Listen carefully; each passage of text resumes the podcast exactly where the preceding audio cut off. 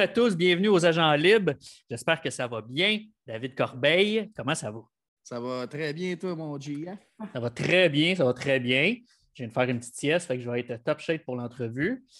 Euh, part 2 euh, aujourd'hui avec Pierre Arsenault. On a bien trippé. Je pense qu'il a apprécié aussi euh, notre compagnie.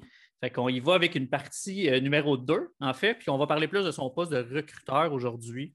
ça, ça m'excite quand même pas mal. Ben, moi aussi, en fait, c'est ça qu'on voulait, voulait couvrir en parlant à Pierre. Bon, finalement, avec une anecdote ici, une anecdote là, la carrière qu'il a eue dans le baseball majeur, on n'a pas, eu le choix de le réinviter.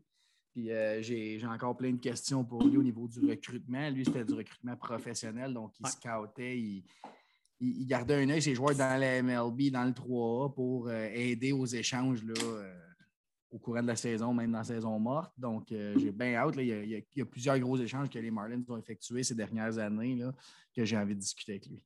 Yes, es-tu en train de t'ouvrir une bière, toi? Là? Oui, oui, oui. C'est ça, ouais. C'était exactement ça. Je m'en suis même amené deux, là, des fois que. OK, OK, parfait. Corb, euh, on va aller à Pierre dans quelques secondes. Je veux juste qu'on parle rapidement de nos commanditaires, de nos partenaires. Je vais commencer avec Solimax aujourd'hui. Euh, encore une fois, deuxième saison consécutive que Jonathan euh, Grenier embarque avec nous. donc, 514-290-2326 pour le rejoindre. Et sur la rive nord depuis plus de 20 ans. Donc, on le remercie de, faire partie d'aventure encore une fois. Puis toi, ben, je te laisse parler de, mon cousin, là, puis de, ton ben ami. Mon, ami Frédéric Etier de Accès électrique, qui, euh, quand, comme je vous dis, là, qui font de tout. Hier, Eric, euh, Fred a pris son équipe, euh, Frédéric a pris son équipe au complet. Ils ont fait travailler un chiffre de 12 heures, de 4 heures de l'après-midi à 4 heures du matin. un shutdown d'une usine qui devait continuer à rouler. Comme je vous dis, c'était à Montréal. Donc, ils font vraiment de tout. Euh, appelez-les n'importe quel projet électrique. Accès électrique sur Facebook, sinon 514-617-6606. Good job. Merci euh, à Accès électrique, Construction Telmax. Sans plus tarder, euh, Corb, on va rejoindre Pierre Arsenault. Pierre Arsenault, comment ça va? ça va bien, messieurs, vous autres? Ben très bien. Merci d'être là pour une deuxième semaine en ligne. Ben, ça me fait plaisir, c'est facile de vous parler. Fait que c'est le fun, c'est fun de parler baseball, même si. Puis en plus, la température commence à se réchauffer. Oh ouais, ça, ça, ça, commence à être tentant. Ben oui, on va commencer à se pitcher bientôt. oui, ben oui. Ben, merci Pierre, parce que là, c'est ça que je disais en intro, mais on, t'a eu, on voulait parler de ton métier de recruteur, on l'a à peine effleuré. si on l'a effleuré, euh, fait qu'on t'a réinvité, t'as dit oui tout de suite, tu parles qu'on est facile à parler, toi aussi, euh, tu as accepté notre invitation volontiers. Puis à soir, on veut plus comprendre les, les, behind the scenes de comment ça se passe. Tu as été recruteur au niveau professionnel. Qu'est-ce que ça implique, euh, ton voyagement, tout ça. Fait qu'on va creuser un peu plus là-dedans. Oui, exactement. Je sais que David a beaucoup de questions euh, à propos de certains joueurs que tu as recrutés, pas recrutés nécessairement, mais que tu as euh, scoutés. C'est des euh, gars qui ont bougé pendant le temps que tu étais avec les Marlins, des gros noms. Là, tu dois savoir de qui je parle pas mal, mais je veux savoir comment ça se passe si tu es impliqué premièrement. Puis sinon, c'est quoi les discussions à travers tout ça? Avant d'aller là, je veux savoir comment tu es devenu recruteur, puis un peu comment, comment ça se passe une journée de recruteur avant d'aller avec les questions à David. Mais moi, j'étais sur le terrain jusqu'en 2010 et puis euh, tout allait bien. Puis après ça, j'ai commencé à avoir un problème de hanche.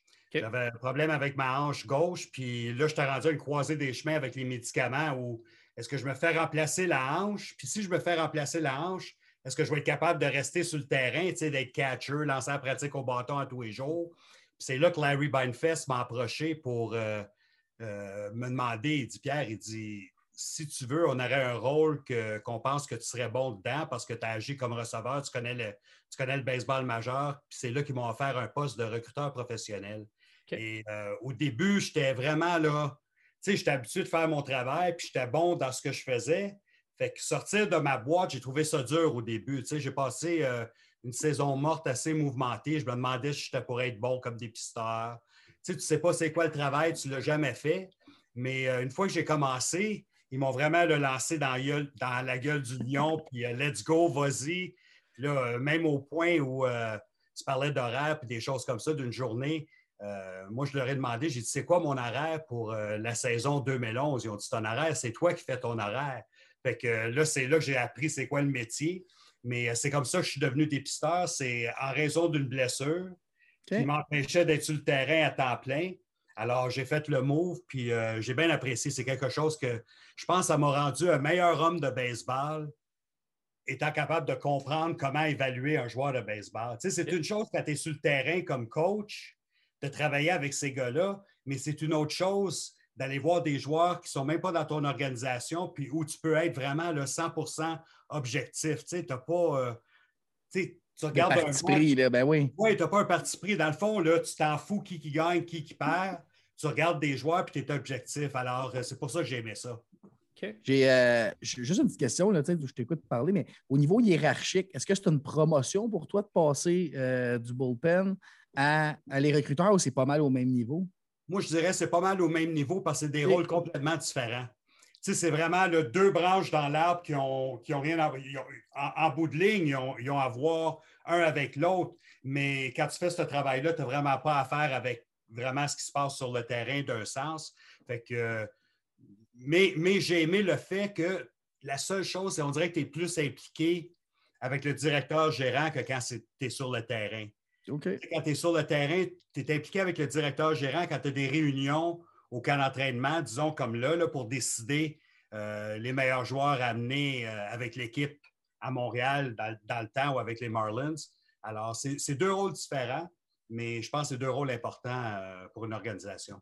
tu passes de. Ah, David. Ben, en fait, moi, ce que je veux dire, c'est ils disent c'est beau de ton, ton, horaire, tu fais ton horaire en 2011. À partir de là, c'est quoi il te lance dans la gueule du loup. C'est quoi ton.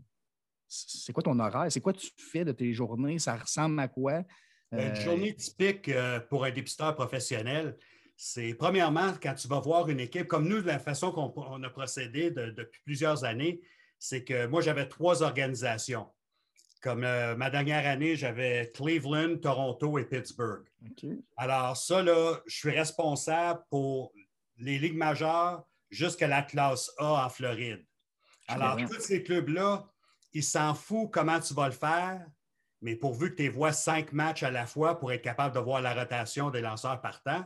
Et mhm. puis, c'est toi qui arranges ton horaire en conséquence. Habituellement, on est parti 25 jours par mois, je dirais, en moyenne. Alors, il faut que tu t'arranges pour voir toutes, toutes, toutes tes équipes avant, vraiment, avant le 1er juillet. Il faut que tu ailles voir les, 16 ou 17 clubs avant le 1er juillet, parce qu'après ça, le, mois de juillet, c'est vraiment, vraiment réservé là, pour euh, les transactions. Par l'échange. Pour les, oui, la date limite des, échanges. Alors, le mois de juillet, tu es, vraiment, es vraiment occupé, mais sur d'autres dossiers. Alors, tu vas voir tes équipes des ligues majeures. Comme moi, j'aimais ça, essayer de, d'avoir des équipes dans le nord des États-Unis pour être un petit peu plus proche de la maison, mais il faut que ça soit convenient, il faut que ça soit facile aussi. Là, si tu vas à Syracuse, ben, tu t'en vas à Syracuse en voiture, puis après ça, tu essaies d'aller à Rochester, aller voir une équipe à Rochester, puis peut-être dévier par Buffalo par la suite. Alors, c'est toi qui fais ton horaire parce que tu essaies de sauver de l'argent à l'organisation en même temps. Tu essaies de, faire tes voyages. Moi, j'essayais de faire des voyages pas plus que 15 jours à la fois je trouve que plus que 15 jours éloigné de la famille, on dirait que ton travail va souffrir un peu 16e, 17e, 18e jour. Fait que trois séries d'affilée, pour moi, c'était l'idéal. Puis là, ça te permettait d'être à la maison peut-être un 3-4 jours et partir. Mais une journée typique, c'est que tu te lèves le matin, là, tu te lèves euh, assez de bonne heure, puis moi, j'aimerais ça aller m'entraîner le matin parce que ça te change les idées. Puis quand tu t'entraînes, tu penses souvent aux joueurs que tu as vus la veille. Tu sais, ça te permet de, je sais pas, d'être plus objectif, puis de vraiment analyser le joueur. Et puis, euh, la journée d'un dépisteur, ça se passe beaucoup, beaucoup sur l'ordinateur. Après ça, moi, j'aimais ça, suite après m'être entraîné, aller faire euh, trois heures de rapport euh, de, la, de, la, dernière série que j'ai couvert, les derniers cinq jours que j'ai couvert une équipe. Parce que tu as dix jours pour terminer une équipe. Fait qu'en moyenne, c'est 25 joueurs par équipe. Fait que tu as 10 jours après le dernier match que tu as vu pour soumettre tes rapports sur ces équipes-là. Alors, tu fais ça le matin puis l'après-midi. Puis après ça, tu t'en vas en pratique au bâton parce que tu vas toujours voir la pratique au bâton. Il y a des dépisteurs qui ne vont pas, mais je trouve que si tu veux faire un bon travail, il faut que tu ailles voir les joueurs pratiquer. Ben c'est là vraiment que tu vas voir leur habitude de travail. Tu vas voir si le, si le joueur il, est conséquent avec euh, ce que, ce que l'entraîneur essaye de travailler avec lui. Tu, tu, peux voir plusieurs petites choses du côté là, que tu ne peux pas voir pendant un match que tu vas voir pendant une pratique. Alors, tu vas voir le match, tu prends tes notes, tu regardes le match. Puis là, moi, ce que j'aimais faire quand je retournais à l'hôtel, c'est toujours, toujours avant de me coucher, d'écrire mon rapport sur le lanceur partant ou les lanceurs partants si j'avais une ou deux équipes, ça dépend. C'était frais en mémoire. C'était frais, mais j'envoyais jamais le rapport à mes patrons le soir même. Parce que des fois, ça, m'arrivait que je me réveillais le lendemain matin, puis je ouf, je pense que j'étais un petit peu rough avec lui. Euh, ou peut-être sa balle rapide est moins bonne que je pensais, l'effet sur sa balle rapide. Alors, ça me donnait, on dirait, un peu plus de temps. Euh, mais c'est une, tu passes beaucoup de temps tout seul dans ta chambre d'hôtel à écrire des rapports parce que veux, veux pas. Euh, si tu as 18 équipes fois 25 joueurs, ben, chaque joueur que tu vois, il faut que tu écrives un rapport. Tu as 400, 450 joueurs à, scouter. là. Euh, pendant une année, tu envoies environ 800 cucs. Alors, euh, tu es mieux de faire tes rapports. C'est un, un, travail qui est le fun, qui est plaisant, mais il faut que tu sois très discipliné. Oui, ça, j'allais dire. Tu dis que tu as, mettons, 18 joueurs à voir. Quand tu vas voir un match précis, tu regardes beaucoup ton lanceur partant, mais les autres joueurs, comment est-ce que tu, toi, dans les estrades, avec soit ton cahier de notes ou ton ordinateur, je ne sais pas comment tu fonctionnes exactement, mais tu regardes le line-up, puis à chaque fois, tu prends des notes sur le frappeur que tu vois là, puis tu as le temps de voir tous les frappeurs un à la fois. C'est vrai que le, baseball, c'est un sport qui est lent, qui permet ça, mais c'est vraiment comme ça que tu fonctionnes. Tu es capable d'évaluer chaque joueur de line-up de chaque équipe. Oui, parce que des fois, ça arrivait que j'avais les deux équipes. Des fois, tu n'as pas le choix, tu as les deux. Ça, c'est plus compliqué. Ça, je vais te dire, après un match, tu es fatigué, tu es épuisé parce que tu as regardé YouTube. Puis moi, j'ai toujours eu l'attitude que, tu sais, il y a des dépisteurs que, surtout, il y en a qui sont plus vieux, puis, tu sais, on dirait qu'ils se lèvent le matin, puis ils ont, hâte d'aller euh, ramasser des joueurs. Tu sais, on dirait qu'ils ont hâte d'être négatifs au lieu de. Je comprends. Je trouve que la plupart des dépisteurs que moi j'ai connus, tu te réveilles le matin, puis tu as hâte d'aller au stade pour essayer de voir des jeunes qui vont t'épater sais, moi, j'adore être assis là puis dire Wow! Tu sais, quand tu vois un joueur qui a du talent, quand tu vois un joueur qui a beaucoup, beaucoup de talent, c'est un, rapport qui va être très facile à écrire. Le contraire est vrai aussi. Si tu vois un joueur qui a moins de talent ou n'a pas de talent, c'est un rapport qui va être très facile à écrire, sauf c'est les gars dans le milieu. Hein? Euh, ah oui. Comme quelqu'un m'a toujours dit, il dit si tu passes trop de temps, trop de temps sur un joueur, les chances sont qu'il n'est pas aussi bon que tu penses qu'il l'est. Tu essaies de trouver des raisons pourquoi il devrait jouer des majeurs quand les outils sont tout en avant de toi qui te disent peut-être que non. Tu ne peux, pas, peux pas commencer à faire des recherches là, intensives dans, le sens que tu vas regarder pendant trois semaines euh, qu'est-ce que le petit gars a fait dans le junior, qu'est-ce qu'il a fait au. Non, tu n'as pas le temps de faire ça. Mm. Vraiment, tu te fies à ce que tes yeux te disent et puis ce que ton cœur en même temps. Et là, tu englobes ça avec toutes les statistiques avancées que tu peux te servir pour vraiment, là, parce que moi, j'appelle, c'est comme un casse-tête. Hein. Un joueur, c'est comme un casse-tête. Tu essaies de mettre tous les morceaux à bonne place pour pouvoir avoir une belle image de ce que le joueur devrait être dans le futur. Avec, euh, avec mon expérience que j'ai, on va, c'est, vraiment pas au même niveau, mais il y a des gars qui traînent une réputation. Toi, tu as été pro scout, c'est pour ça que je veux te parler de ça. Un gars qui a frappé, qui a fait une saison ou deux de 30 circuits il y a six ans, va souvent être placé dans bonne position dans un line-up parce qu'on pense qu'il peut répéter.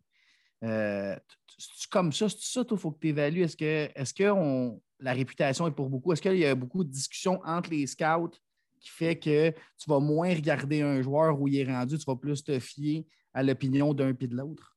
Non, moi, là, jamais ça arrivé, puis tu sais, tu as des, as des dépisteurs, c'est vrai, il y, a, des fois que tes yeux vont être attirés. Oh, un choix de première ronde, il doit être bon. Mm-hmm.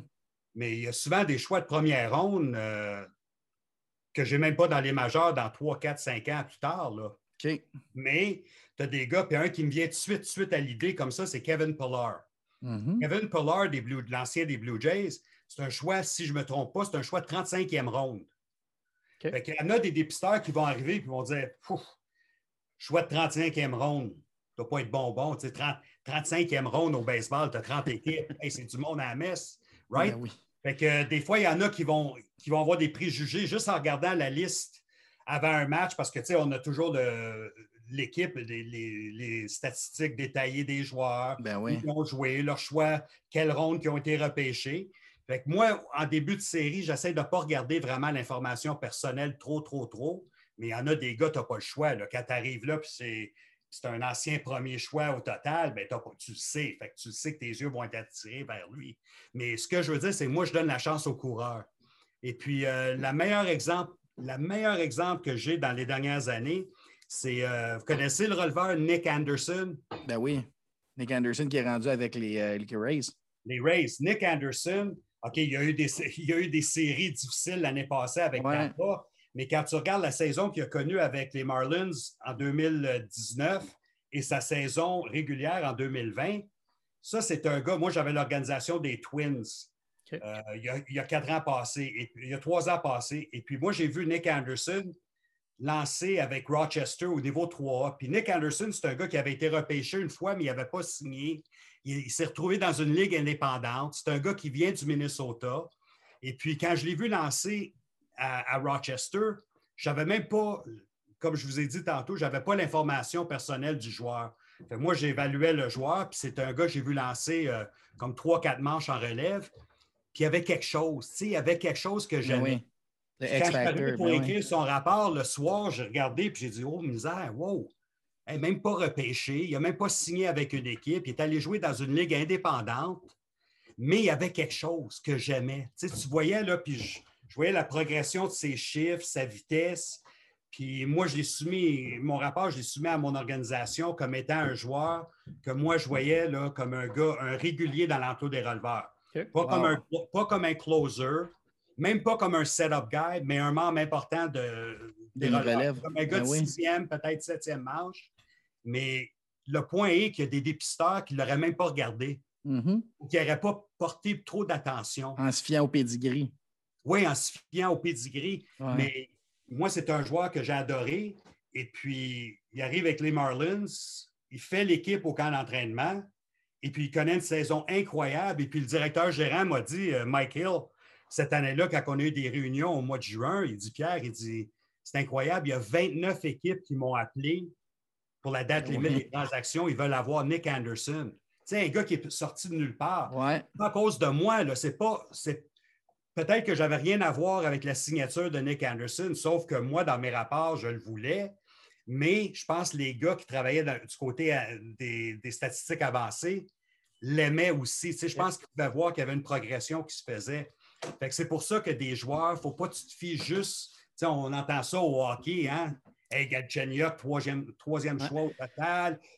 Puis là, on se fait une idée de ce que le joueur devrait être, mais c'est pas ça. Mike Piazza, est repêché en 60, quatrième ronde, je pense. Ah, c'est assez, incroyable. j'aime la question euh, de, David, justement, parce qu'il y a des joueurs au hockey qui vont avoir plein de chances parce que c'est des choix de première ronde, puis tu as le gars de troisième ronde qui joue bien, qui donne son 100% toutes les fois, puis comme pourquoi qu'il n'y a pas une chance ces deux premières lignes? Mais au baseball, c'est ça, c'est juste qu'il y a tellement de joueurs. Euh, que ça, paraît peut-être moins, mais. mon humble opinion, c'est qu'au baseball, la puissance, le power, il est, très euh, recherché, si on veut.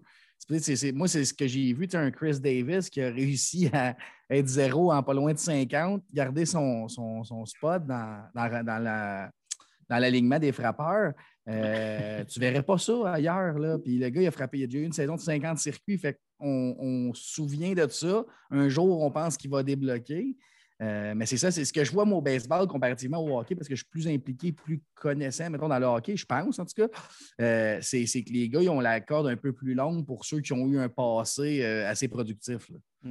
Oui, puis tu le mentionnais, tu sais, souvent des joueurs, là, ils arrivent dans les lignes mineures et puis il y en a que ça prend plus de temps que d'autres à développer. Et mm-hmm. Puis on a le, on peut se le permettre au baseball, comme vous mentionnez, il y a tellement d'équipes des ligues mineures qu'on peut se permettre de les garder plus longtemps parce que veux, veux pas, dans le A ou dans le 2A, tu es obligé d'avoir 12 ou 14 lanceurs, tu fait que tu vas mm-hmm. garder des joueurs, mais l'argent a beaucoup à faire avec ça. Ah l'argent, si tu investis 3,6 millions sur ton choix de première ronde, ben il y a des chances qu'il va rester avec l'organisation beaucoup plus longtemps que Kevin Pillar, qui a peut-être signé, d'après moi, Kevin Pillar, 35e ronde, il, doit avoir signé pour 1000 pièces un billet d'avion. Puis je viens ah mais tu as des gars qui, euh, qui sortent de nulle part. Un gars comme Edouard Olivaros, qui joue avec Kansas City, c'est un ancien des Blue Jays.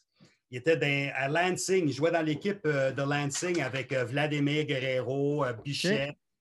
Euh, c'est un voltigeur de droite, voltigeur de centre. Puis encore là, moi, c'est un gars que j'avais recommandé, parce que souvent, les, les, Marlins me demandaient Pierre, fais-nous une liste. Parce que c'est le fun de faire des transactions pour des gros noms. Mais souvent, quand tu fais une transaction pour des gros noms, des fois, tu as, ce que tu appelles un throw-in. Tu sais, as un ben oui. des ligues mineures. Fait que nous autres, on aimait ça avoir des listes de joueurs des ligues mineures qui pourraient intéresser justement notre organisation. on pense qu'il y a Peut-être un long shot. Tu sais, puis Edouard Oliveras, le voltigeur, c'est un gars qui n'était même pas sa map dans le temps. Puis encore là, pas à cause de moi, mais moi, j'ai bien aimé les cinq jours que je l'ai vu il avait signé pour 1000 dollars, euh, je pense, du Venezuela ou de la République dominicaine. il n'était pas sur le radar, ce jeune-là. Euh, Otto, Lopez avec Toronto. Euh, c'est un gars que, un jeune joueur que moi j'ai adoré quand je l'ai vu jouer à Vancouver. Et puis, c'est un, un, kid qui sort un peu de nulle part là, quand tu y penses. Tu nous en as parlé là. Il y a des chances de jouer dans les ligue majeure. Ben oui, mais tu, nous as parlé de lui la semaine passée, puis là, j'allais faire mes ah. recherches, tu sais. Puis il, a marqué des points cette semaine pour les Jays. Il, obtient sa chance présentement. Puis il, laisse jouer, ils le font jouer. Fait que oui, c'est quoi qui fait que tu as un œil pour ça? C'est parce que tu as vu beaucoup de baseball? Euh, je veux dire, d'un recruteur à l'autre, c'est quoi qui différencie? Il y en a-tu qui vont là pour les gros, les home runs, si on veut, les home run trade ou les home run recommandations, ou tu te bâtis plus un nom en quantité de joueurs que tu vas aller chercher, que tu vas recommander? C'est dur à dire. Je pense que tout le monde a leur style. Et puis, il y en a des gars, comme tu mentionnes, qui veulent, ils veulent toujours essayer de frapper le grand chelem quand ça vient le temps de. Tu sais, ils vont prendre une chance sur un jeune joueur, sur des jeunes joueurs puis ils vont prendre des chances pour dire à leur patron Hey, lui, il va être bon dans 3-4 ans, il faut prendre une chance. Fait que si le gars se rend des majeurs, tu as de l'air d'un génie. Mais souvent, le danger avec ça, c'est si tu ne réussis pas souvent, ben, je pense que ça va nuire à ta carrière et à ta fiche personnelle dans le sens que des fois, tu es mieux des valeurs sûres, mais quand tu vois un jeune qui, attrape ton œil et que tu dis Hey, euh, il y, a, un petit quelque chose, ce jeune-là. Moi, moi, ce que j'aime dire, c'est que quand je suis assis et je regarde un joueur, si je vois des flashs, des, des petites ben étincelles de quelque chose, je me dis, oh, s'il m'a montré qu'il est capable de lancer une balle rapide à 97, ça veut dire qu'il est capable de le faire une autre fois. Ou si je vois un gars qui est capable de frapper une balle au champ opposé avec force, puis il le fait deux, trois fois dans le match, ben, d'après moi, il est capable de le faire. Il sait comment le faire. Fait moi, j'aime ça voir des étincelles d'un joueur, puis je me dis, OK, s'il m'a montré ça, d'après moi, avec une progression, il va être capable de le faire plus souvent, il va être plus constant, plus régulier. Puis éventuellement, ça va, ça va paraître, puis il va devenir un joueur des lignes majeures. Mais il faut que tu aies des outils dans ta boîte d'outils. Là. Effectivement. J'ai. Euh, vas-y, vas-y, Jeff. Ouais, j'allais juste dire, je reviens un peu en arrière, moi, dans le fond. C'est là, tu n'es plus à l'emploi, fait que je peux me permettre de te poser cette question-là. Est-ce que, euh, avec la hausse des salaires dans le sport professionnel, tous les sports, est-ce que tu considères que les recruteurs, vous étiez bien payés pour la job que vous faisiez? Ben, moi, j'ai toujours pensé, euh, toutes les années, j'ai travaillé dans le baseball, puis comme dépisteur aussi, recruteur, euh, je pense que c'était à cause de nous autres si l'organisation ne faisait pas plus d'argent. À chaque fois, chaque fois c'était le temps de renégocier notre contrat. Premièrement, on tu ne renégocies pas ton contrat. C'est eux autres qui te donnent un contrat. Il faut, faut se dire la vérité. Là. c'est pour ça que moi, je dis, je ne sais pas si on s'en est parlé la semaine passée, sais, des fois, il faut que tu fasses attention qui t'engage comme dépisteur. Tu sais, c'est des gars qu'il faut qu'ils soient prêts pour aller à la guerre pour ton organisation. Dans le sens que ce n'est pas un travail facile, c'est un travail, il faut que tu sois très discipliné. Puis souvent, il y a bien des gars qui veulent, des anciens joueurs qui ont fait beaucoup d'argent, puis qui font le travail de dépisteur peut-être un an ou deux, puis après ça, ils sont plus capables parce que ils ont de l'argent, mais ils ont de l'argent dans leur poche, ils sont mm-hmm. pas obligés de faire ça. Mm. Parce que c'est un travail qui est un peu ingrat, parce que tu travailles en arrière-scène. et souvent, oui, tu es impliqué dans des transactions, tu es impliqué dans bien des choses, mais il y a souvent que tu n'entends rien. Tu n'entends mm-hmm. absolument rien, puis tu fais juste ta job, tu fais ton travail. Fait que ce n'est pas un travail qui est fait pour tout le monde. Il y a bien du monde qui pense que ah, dépisteur, tu t'en vas dans des belles villes, tu restes dans les hôtels. Oui, mais tu restes dans l'hôtel, mais tu es dans ta chambre à tous les jours en train d'écrire tes rapports. Tu n'es pas en train d'aller voir le statut de la liberté. Puis pas ben non, Tu n'es pas, en touriste. Là. Non, tu n'es pas en touriste parce que dépisteur, c'est un travail qui est, exigeant. Et puis, tu fais beaucoup, beaucoup de, voitures, beaucoup d'avions. Moi, je faisais plus d'avions dans mes dernières années parce que souvent, avec mes organisations, il fallait que j'aille en Floride, il fallait que j'aille au Tennessee. Fallait, puis il y avait des petites villes où tu vas, là. tu fais attention ce soir quand tu retournes à l'hôtel. Hein? Tu ne pas trop, tu retournes tout de suite à l'hôtel. Ah, euh, non, non, c'est pas un travail vraiment que tu es très, très bien payé. mais connaissez-vous le nom Aaron Seeley? Souvenez-vous du lanceur Aaron Seeley? Il a lancé comme 18 ans ben, majeur avec les Red Sox. Euh, il est un très bon lanceur. Aaron Seeley. Comment tu l'écris, euh, Pierre? S-E-L-E.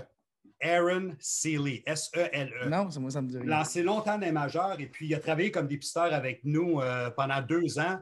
Et puis ça, c'est un ancien joueur qui était dévoué à sa tâche puis il adorait ça. Puis le gars, il a de l'argent en banque. Là. Ah oui, j'imagine. Mais ce n'est pas pour tout le monde. Tout le monde pense qu'il serait capable d'être dépisteur, mais ce n'est pas pour tout le monde. J'ai une petite question, moi, qui, qui, me brûle les lèvres, parce que on est tous évalués à un certain moment dans notre travail. Comment vous faites évaluer, vous, les recruteurs? Es-tu au nombre de, joueurs que tu recommandes? C'est comme ça que ça fonctionne ou?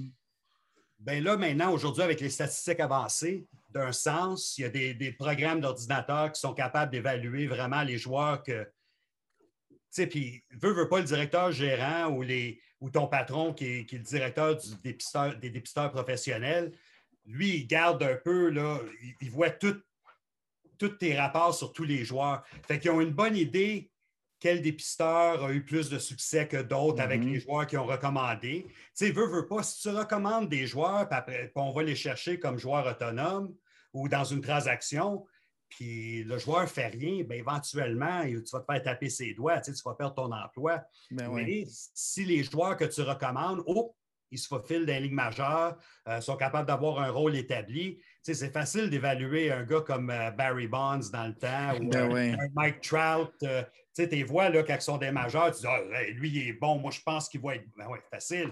Mais trouver d'autres joueurs là, qui, qui, qui grattent à surface, c'est ben là, là, que tu fais ton argent. C'est là, je pense que tu as, une bonne réputation ou une mauvaise réputation. Il faut que tu sois capable de reconnaître le talent. Et souvent, ce n'est pas, pas les joueurs étoiles qui vont te faire gagner. Hein. Si tu as des bons joueurs en arrière. La profondeur qu'on appelle. Oui, la profondeur, mais de la bonne. Tu sais, des fois, tu as des équipes, je trouve que comme au hockey, si on parle de hockey, qui vont, qui vont aller chercher beaucoup de joueurs qui sont bons pour le troisième puis quatrième trio. Mm. Oui, mais de qui, on parle ici, Pierre? Je parle d'équipe en général. pas d'équipe locale, mais, non, mais c'est la même chose au baseball. Tu sais, si, tu, si tu recommandes toujours des cinquièmes partants, puis des, des, releveurs pour la cinquième manche, sixième manche, des gars de la longue relève. Mais à un moment donné, il faut que tu sois capable de trouver une perle, euh, un jeune qui a du talent, qui va peut-être devenir un joueur euh, régulier. Euh, Corb, je sais que tu as hâte de parler de ah certains joueurs. Moi, je vais commencer ça avec un nom parce que moi, je suis un, fan des Red Sox, là, puis je sais que tu as couvert la division des Red Sox Yankees, tout ça, Pierre, dans ta carrière. Je suis curieux, puis je pense que Corb aussi, ça, ça va peut-être t'intéresser, Corb, mais il y a un joueur qui a été euh, signé par les Red Sox il y a quelques années, un gros contrat, un Cubain du nom de Rusney Castillo. Pourquoi est-ce qu'il n'a pas fait les majeurs, ce gars-là? Pourquoi toi, tu l'as vu jouer en masse dans, les mineurs? Qu'est-ce que toi, ce gars-là, c'est pas un MLB material, mettons? Premièrement, il avait son salaire, je pense, qui, rentrait toujours en ligne de compte. Il avait signé un gros contrat avec les Red Sox. Et puis, c'est un gars qui n'a jamais été capable de s'établir il n'était pas constant. c'est un gars, quand j'ai vu, moi, je l'ai vu jouer à Pawtucket, surtout dans le 3A. Mm-hmm. Et puis, moi, c'est un joueur que je voyais plus comme un quatrième ou cinquième voltigeur dans une équipe. Mais il gagnait tellement d'argent à l'époque, même s'il si, même jouait dans les ligues mineures, parce qu'il avait un contrat garanti avec les Red Sox. C'était un gars qui a jamais, on, dirait qu'il n'a jamais été capable de faire sa place puis de connaître du succès quand c'était le temps, là, quand il était promu au niveau majeur on dirait qu'il n'était jamais constant. Il y avait toujours des baisses de régime. Puis je pense que les Red Sox ont perdu patience dans le sens qu'ils n'étaient plus capables de, compter sur lui, fait qu'ils essayaient de développer des joueurs. Puis dans ce temps-là, n'oubliez pas, les Red Sox avaient un très, très bon système de filiales quand il est arrivé. Je sais que ça commençait à baisser par la suite, mais il y avait de très, très bons joueurs et je pense qu'il y avait toujours une autre option. Il y avait toujours une autre option là, qui se présentait dans le temps de Mookie Betts. Euh, ben oui, Benintendi. Jackie Bradley, euh, avant, avant Benintendi aussi, là, mais tu avais des joueurs qui étaient déjà en place, qui étaient plus réguliers. Puis moi, Castillo, j'ai toujours trouvé que c'était un gars qui avait de la misère au bâton. Tu sais, je veux dire, avec sa constance, il a toujours trop de retrait sur des prises. Euh, on dirait qu'il n'était pas capable de reconnaître quelle, sorte de joueur qu'il était, puis d'être constant avec ça, puis de, rester avec euh, une approche. Il n'y avait pas d'approche au bâton. Je comprends. Ça, fait du sens aussi. Mm. Moi, je vais te lancer dans. Tu sais, je t'ai dit la semaine passée que j'étais un fan des Yankees. Il y a eu une grosse, une grosse transaction qui a eu lieu il y a trois ou quatre ans maintenant. Étais à l'emploi. Les, noms que je vais te nommer, tu étais à l'emploi. Moi, ça, ça me fait capoter que tu aies été impliqué dans des décisions comme Giancarlo Stanton. Comment ça. Je comprends que tu dis Jeffrey Loria euh, tripait baseball, trip baseball. Euh, comment que ça se prend une décision comme ça euh, à l'intérieur d'une organisation? Bien, premièrement, c'est Loria qui a reconnu le talent de Stanton. Puis qui a ah oui, c'est vrai, c'est pas lui qui l'a échangé. Le gros contrat. Il a donné le gros contrat qui est, je pense que tout le monde était tombé à terre quand on a vu le contrat qu'il avait offert à, Stanton. Mais euh, par la suite, c'est le nouveau régime qui est arrivé et qui ont décidé.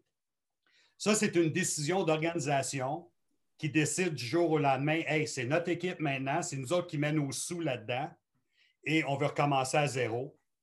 Et la, chose, quand le groupe Agitator a pris les Marlins, quand ils ont pris possession des Marlins, notre système de filiale était, c'était affreux. On n'avait rien. Honnêtement, surtout les joueurs de position, on n'avait rien. On était. Parce qu'avec Jeffrey, tu sais, je parlais que c'était un gars qui aimait le baseball, Jeffrey, mais c'est un gars qui était très impulsif aussi. Fait qu'à chaque fois qu'il voulait avoir un joueur, lui, là, il était prêt à sacrifier 22 prospects pour avoir le joueur qu'il voulait. Parce que lui, il se disait, les prospects, on va en trouver des prospects. Mais éventuellement, ce qui arrive, c'est tu regardes dans la pantry puis tu n'as plus rien. Tu n'as plus rien. Tu n'as pas de joueur, tu n'as plus de joueur, tu n'as rien, rien, rien. C'est ça qui est arrivé aux Marlins. Puis, puis j'admire le groupe de Jeter, par exemple, pour avoir fait ça. Avoir les couilles dans un nouveau marché, puis dire on va échanger Yelich, Ozuna puis Stanton. Wow! Ah Mais, mais les joueurs sont allés chercher un retour. Ça ne marche pas tout le temps parce que là, je suis certain que vous allez, vous allez me sauter dessus pour euh, Milwaukee avec euh, Yelich. Ben écoute, j'ai fait mes recherches, Pierre. Avec raison, avec raison. Je vais te nommer, pour Stanton, Yelich, Ozuna, euh, Starlin Castro, des gars de. Pour Stanton, c'est Starlin Castro, Guzman et Devers, non pas Raphaël Devers. Yelich, on a eu Brinson, Harrison, Ethan Diaz, Yamamoto. Ça, ça s'avère être peut-être une, transaction quand même payante. C'est sûr que vous avez perdu le meilleur joueur du bunch, mais il y a quand même des joueurs qui jouent de la MLB. Euh. Ozuna, on a eu Sierra Castano Alcantara qui lance dans la MLB. Euh, puis Real Muto. Euh, c'est probablement votre meilleur retour pour, la, transition de JT Real Muto avec les Phillies. T'es-tu impliqué, toi, dans ces trades-là? T'es-tu assis avec le monde? On regarde-tu les joueurs qu'on pine, qui qu'on veut aller chercher, les throw-in là-dedans? Comment ça se passe? Ben, avec Milwaukee, avec Yelich, il y avait des joueurs que j'avais vus dans l'organisation des Brewers. Et puis, euh, moi, un gars que, que je trouvais qui avait un talent incroyable, mais il n'a pas encore été capable d'atteindre le niveau, c'est peut-être un des meilleurs athlètes dans le baseball professionnel, c'est Monty Harrison. Avec lui, j'ai été appelé parce que je l'avais vu jouer juste avant la transaction. Puis moi, j'ai toujours pensé que c'est un gars qui avait un potentiel incroyable. Même si tu regardes ses statistiques, puis tu regardes les 200 retraits sur trois prises dans le A, dans le 2A, dans le 3A, tu te dis, oh my God, comment il va frapper des majeurs? Mais moi, ce qui m'attirait d'un gars comme lui, c'est qu'il est capable de faire tellement d'autres choses. c'est un, un, joueur qui est plus rapide que la moyenne. Il a un meilleur bras que la moyenne. C'est un meilleur voltigeur de centre ou voltigeur de droite que la moyenne. Et s'il se rend ses buts, il peut faire quelque chose et il a le potentiel de frapper 30 ou 40 home runs, circuit. Donc, c'est le côté moyenne, lui, qui enlève le 5-2. Oui, c'est le côté moyenne, mais ça, c'est le genre de joueur que tu dis, OK, avec Yelich, on n'était pas pour aller chercher des gars qui faisaient de l'argent. Alors, il faut, que tu ailles chercher. Puis euh, nous autres, avec les Marlins, on, on avait une philosophie qu'on on était à chasse. À chaque fois qu'on regardait des jeunes joueurs, on était à chasse pour des outils qui sont vraiment ultra performants. Puis un gars comme Brinson, puis un gars comme euh, Harrison, les deux gros noms dans l'échange de Yelich, ben, ce qui est attrayant pour eux, c'est beaucoup, beaucoup de vitesse et potentiel de beaucoup de puissance au bâton. Fait que ça, c'est deux gars qu'on a vraiment euh, regardés. Yamamoto, c'était plus, c'était plus un lanceur, un, peu plus comme un throw-in dans le deal. Mais tu sais, quand tu échanges Yelich, Stanton, c'est certain que c'est difficile. Puis euh, dans le cas de Stanton, c'est Guzman qui est, le morceau peut-être le plus impressionnant, c'est le lanceur euh, que l'organisation compte le plus dessus pour euh, avoir vraiment une bonne carrière. Puis Devers, c'est un jeune joueur, c'est un très jeune joueur qui a beaucoup, beaucoup de talent, mais lui, son problème, c'est sa force physique. C'est très difficile de faire la projection du corps physique d'un ben joueur. Je ne sais pas s'il va engraisser. S'il engraisse de 15 livres du muscle, moi, je pense que la puissance va venir. Mais si c'est un gars qui a tendance à être maigre, ben, peut-être que la puissance ne viendra pas non plus. Hein? Euh, ça, c'est des transactions qui ont été plutôt faites par l'organisation à cause de l'ampleur et à cause qu'ils ne voulaient pas avoir ces chiffres-là au point de vue de salaire au sein de l'organisation. Mais ça a été des transactions qui changeaient complètement la philosophie de l'équipe. Est-ce que tu sais pourquoi, tu sais, au hockey, on va voir une transaction. Euh, un joueur élite va se faire échanger contre un choix de première ronde puis des gros prospects. Au baseball, là, je, je, sais que Corb, il l'a en dessous de sa barbe, celle-là, puis il va rire un peu, mais l'échange de Mookie Betts, c'est incompréhensible qu'on ait que les Red Sox n'aient pas eu un joueur d'impact, un jeune joueur d'impact. Au baseball, on ne voit pas ça, un choix de première ronde, transigé. C'est vraiment pourquoi est-ce que c'est comme ça? C'est parce qu'il y a trop de joueurs, trop de jeunes prospects, puis les jeunes se développent plus tard qu'on quand on veut des jeunes, ben écoute, on va aller avec les jeunes euh, dans le A ou puis on va voir ce qui va arriver. C'est rare des transactions avec des gros, gros prospects euh, qui sont prêts un an après avec compte des gros joueurs. Ça, il y a plusieurs aspects à ce que tu viens de parler.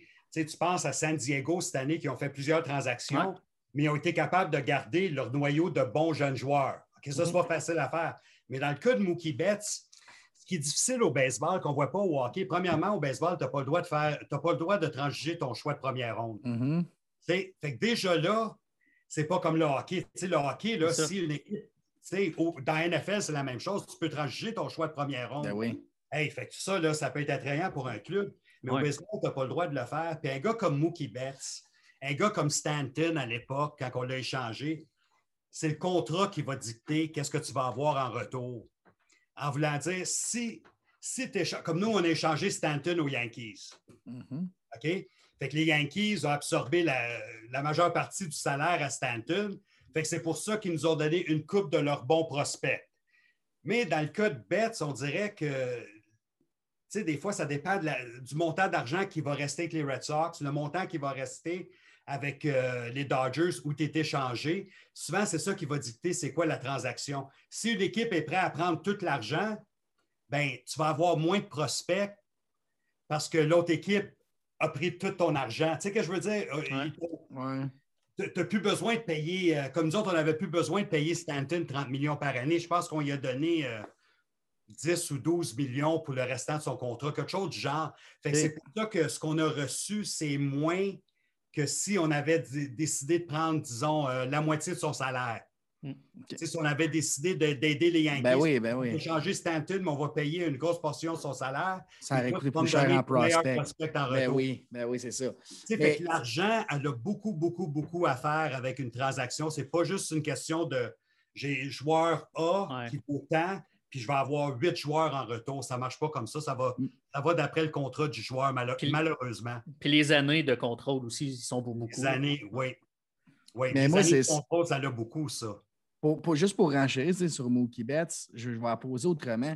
Comment un joueur top 3 MLB se fait échanger contre Alex Verdugo puis deux, deux autres qu'on n'a même pas encore entendu parler? Jeter Down, je pense qu'il va être solide. Là. Je pense que je ne sais pas toi, c'est quoi ton, ton, point de vue, Pierre, là-dessus, mais Jeter Down, Down j'ai des belles attentes pour lui. Des belles attentes, mais je ne pense pas que ça va être un Mookie Betts. Là. Non, non, il ne sera pas le talent de Mookie Betts. Mais un des joueurs qu'il avait eu en retour, c'était le. Comment il s'appelle, le releveur, le Gratterall de, de Minnesota. Puis, quand il est venu le temps de regarder sa fiche physique puis euh, son histoire médicale, les Red Sox ont dit non. Fait que le joueur il s'est retrouvé avec les Dodgers. Puis ça, c'est un joueur que moi, j'avais bien aimé avec les Twins du Minnesota dans le temps quand il était là. C'était un jeune joueur que je disais, oh, misère, que ce gars-là, il a l'air d'avoir un potentiel incroyable. Oui, non, c'est ça. C'est dur à comprendre souvent les transactions parce qu'il y a tellement d'argent impliqué, puis on compare souvent aux autres sports, puis ce qu'on ne devrait pas faire, mais bref. Est-ce que si tu es prêt à absorber un peu du salaire et aider l'autre équipe, ils vont te donner un meilleur joueur en retour. Sinon, ben, sauves 30 millions, tu peux le dépenser ailleurs, mais tu n'auras pas les meilleurs prospects de l'organisation. C'est sûr. Est-ce que, puis tu sais, Stanton, Yelich, Ozuna, Real Muto, name it, est-ce que tu es, consulté? Est-ce que tu es dans le processus? Comment ça se passe? on a tous vu Moneyball, puis euh, on s'entend que c'est romancé un peu. Euh, comment que ça se passe? Est-ce que vous savez tout vraiment d'avance que Stanton s'en va? Un exemple comme ça? Oui, tu sais, avec les expos, on savait que Pedro Martinez était pour être échangé. On ne savait pas où ou pour qui, mais on savait, c'était l'organisation, le propriétaire qui nous avait dit que pendant la saison morte, on était pour échanger Pedro. Et puis, euh, ce jour-là, tout le monde était assis autour de la table. Puis, quand on a entendu ça, tout le monde a fait comme Oh, encore, encore une fois. Mais tu le sais qu'un gars va être échangé, mais par contre, la date limite des transactions, c'est là, je pense que c'est le plus fun comme dépisteur. C'est là que tu vois des meilleures transactions des fois parce que c'est sur le coup d'émotion. Hein. Tu réalises que tu as une bonne équipe, tu penses aller un peu plus loin. Fait que là, le mois de juillet, tu te concentres à aller chercher peut-être la pièce manquante pour, euh, gagner le championnat. Comme nous, on avait fait au mois de juin en 2003 quand on était allé chercher Huguette Urbina euh, des Rangers du Texas. On avait besoin d'un closer. On est allé chercher Urbina. Et moi, je me souviens, euh, vous vous souvenez d'Andrew Kashner? Oui, ben oui. Il, lance encore, euh, Il lance encore, mais il était avec les Padres. Et puis ça, je me souviens, j'étais sa côte ouest. C'était au début du mois de juillet, là, quand, ça commence, quand on commence à parler justement des, transactions là, euh, avant le 1er août, le 31 juillet. Et puis, mon patron m'avait demandé de regarder Kashner parce que c'était un gars sur notre radar. On avait une bonne saison, ça allait bien. Et on voulait rajouter justement peut-être un lanceur partant avec l'expérience. Et puis, euh, moi, j'avais été le premier dépisteur à rentrer à Los Angeles. Puis je le regardais lancer. Moi, j'étais là pour voir les Dodgers, mais lui, il lançait pour les Padres. Alors, il fallait que je fasse un rapport spécial, ce que je pensais. Et puis moi, ce soir-là, je ne l'avais vraiment pas aimé. Je n'avais pas aimé son attitude au monticule. Il ne s'était pas battu. Il n'avait pas de l'air d'un gars qui était intéressé. Puis moi, moi j'avais dit, moi, personnellement, j'avais dit non. J'ai dit, c'est pas un gars que j'aimerais aller chercher. Et puis, le deuxième dépisteur qui est arrivé là, il ne l'aimait pas non plus. Fait que finalement, on le voulait tellement, les gens dans, l'organisation le voulaient tellement qu'ils ont fini par avoir un dépisteur qui a dit Ah oui, je pense que ça serait une bonne addition pour l'équipe. Et puis, on a échangé Josh Naylor, qui était notre choix de première ronde euh, l'année précédente ou deux ans avant. On avait échangé plein de jeunes joueurs pour Cashner, puis il avait été affreux pour nous autres. Fait que, ce, qui est, ce qui est le fun, par exemple, au mois de juillet, c'est que tu vas. Là, ta couverture du mois de juillet, c'est tu ne regardes plus une équipe au mois de juillet. Là, tu commences à regarder des cibles, des targets. Eh oui. Focus. Moi, une année, j'avais les, les, Orioles de Baltimore parce qu'on essayait d'améliorer notre club. Et puis là, ils vont te donner des cibles, des joueurs que tu dois regarder pendant le mois. Fait que tu te promènes partout pour suivre ces, joueurs-là. Et puis, euh, tu sais, quand tu entends dans, dans dans les films où tu entends souvent le, War Room, tu sais, la, ben, à fin juillet, dans le baseball, c'est comme ça. Le directeur gérant, le propriétaire, euh, tout le monde se, regroupe au stade, sont dans une pièce, puis là, ils nous appellent individuellement, puis là, ils vont m'appeler. Comme l'année passée, quand on a échangé euh, Jonathan Villar aux Blue Jays. Oui. Nous autres, on voulait avoir un lanceur de relève d'expérience, mais les Blue Jays venaient de perdre Romano, euh, le Canadien, c'est sûr. Fait qu'il ne voulait pas nous, échanger Anthony Bass, un, releveur d'expérience qu'on voulait. Et puis, c'est là que là, tu commences à négocier. Ils t'appellent, puis ils disent Pierre, quel joueur que tu aimes? Puis, euh, fait que là, eux autres, ils retournent, ils appellent les Blue Jays, on aimerait avoir un tel. Non, on ne peut pas vous le donner. Là, après ça, oh, un autre joueur. Fait que finalement, on a eu euh, le fils à Jeff Conine. Ben fait que, tu sais, c'est comme ça que c'est arrivé. En bout de ligne, mon boss m'appelle puis il dit Pierre, il dit s'il nous offre Conine, est-ce qu'on le prend? Puis nous autres, on voulait l'échanger, on voulait échanger VR. Ben oui. On voulait l'échanger VR parce qu'il faisait de l'argent. Il était pour être joueur autonome. Fait que nous, avoir un morceau, un prospect en retour, c'était, c'était une bonne situation. Euh, c'est comme ça que ça fonctionne. toi, tu es dans ton auto, là, tu t'en vas à ton prochain match. Là, tu es sur le téléphone avec le directeur gérant, le président de l'équipe, Jeffrey Loria à l'époque était sur le téléphone. Là, quel t'aime mieux, lui, lui ou lui? Puis, euh, comme Jack McKeon m'a toujours dit, Pierre, quand tu es dépisteur, il ne faut pas que tu sois assis à la clôture. tu vas avoir tort des fois, tu n'auras pas toujours raison, mais il faut que tu donnes ton opinion. Fait que c'est là que tu niaises pas, tu dis oui, je l'aime, non, je ne l'aime pas, pourquoi tu ne l'aimes pas, pourquoi tu l'aimes? Fait que c'est ça, c'est le fun. La, période de transaction, c'est toujours le fun. Pierre, ça fait déjà 45 minutes qu'on est ensemble. Est-ce qu'il te reste encore un peu de temps?